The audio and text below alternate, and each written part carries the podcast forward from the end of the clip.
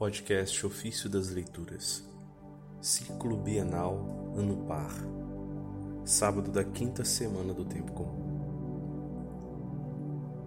O que foram a cruz e o sepulcro para Cristo foi o batismo para nós. Das homilias sobre a Epístola aos Romanos de São João Crisóstomo, Bispo.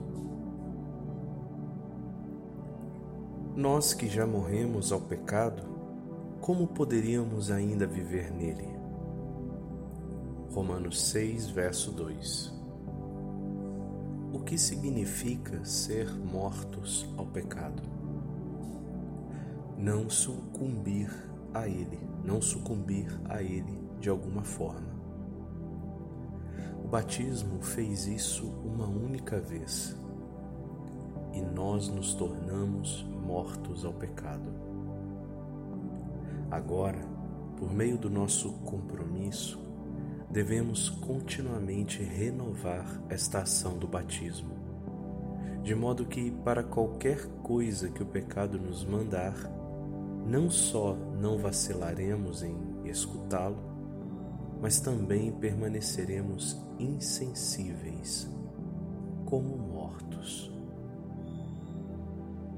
Em outra passagem, Paulo diz que o pecado está morto, mas nela quer, quer mostrar que a virtude é então mais fácil. Ao passo que aqui a sua intenção é estimular o leitor, transferindo sobre o homem a imagem da morte. Visto que essas palavras eram obscuras, procura explicá-las com tom mais veemente. Ou ignorais que todos os que fomos batizados em Jesus Cristo fomos batizados na Sua morte? Fomos, pois, sepultados com Ele na Sua morte pelo batismo. O que quer dizer quando ele afirma: fomos batizados na Sua morte? Esse trecho que foi lido está em Romanos 6, verso 3 a 4. Significa que devemos morrer assim como ele morreu. A cruz, de fato, é um batismo. O que foram a cruz e o sepulcro para Cristo foi o batismo para nós, embora não necessariamente nessa ordem pois Jesus morreu e foi sepultado na carne, enquanto nós no pecado.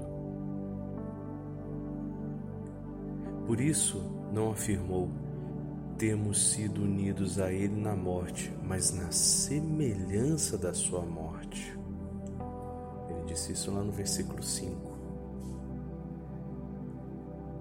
Trata-se de morte em ambos os casos mas diferente é o motivo. A morte de Cristo é da carne.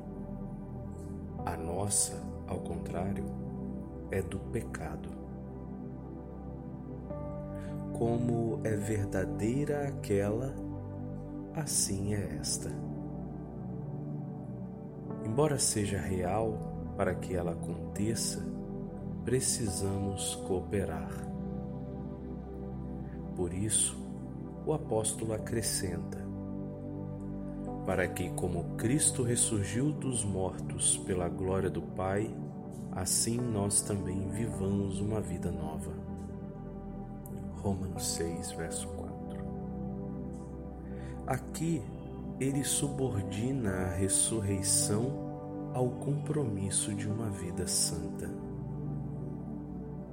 Como? Acreditas, ele pergunta, que Cristo morreu e ressuscitou?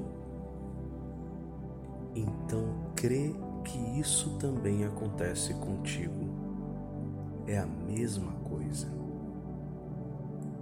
De fato, competem a ti também a cruz e o sepulcro. Se compartilhaste com ele a cruz e o sepulcro, tu o farás também na ressurreição e na vida. Removido o que era mais grave, o pecado, não há nenhuma razão para duvidar do que é mais simples, ou seja, da vitória sobre a morte. Mas Paulo deixa a consciência dos que o escutam que considerem isso.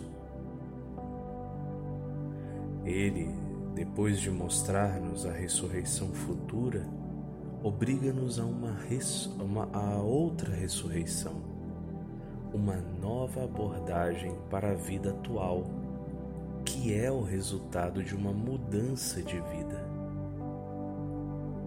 De fato, quando quem é dissoluto se torna casto, o avarento, generoso, o violento, manso, ocorre uma ressurreição antecipadora daquela futura. De qual ressurreição estamos falando? Morto o pecado, ressurge a justiça. Derrubada a vida passada, ressurge uma nova vida angélica.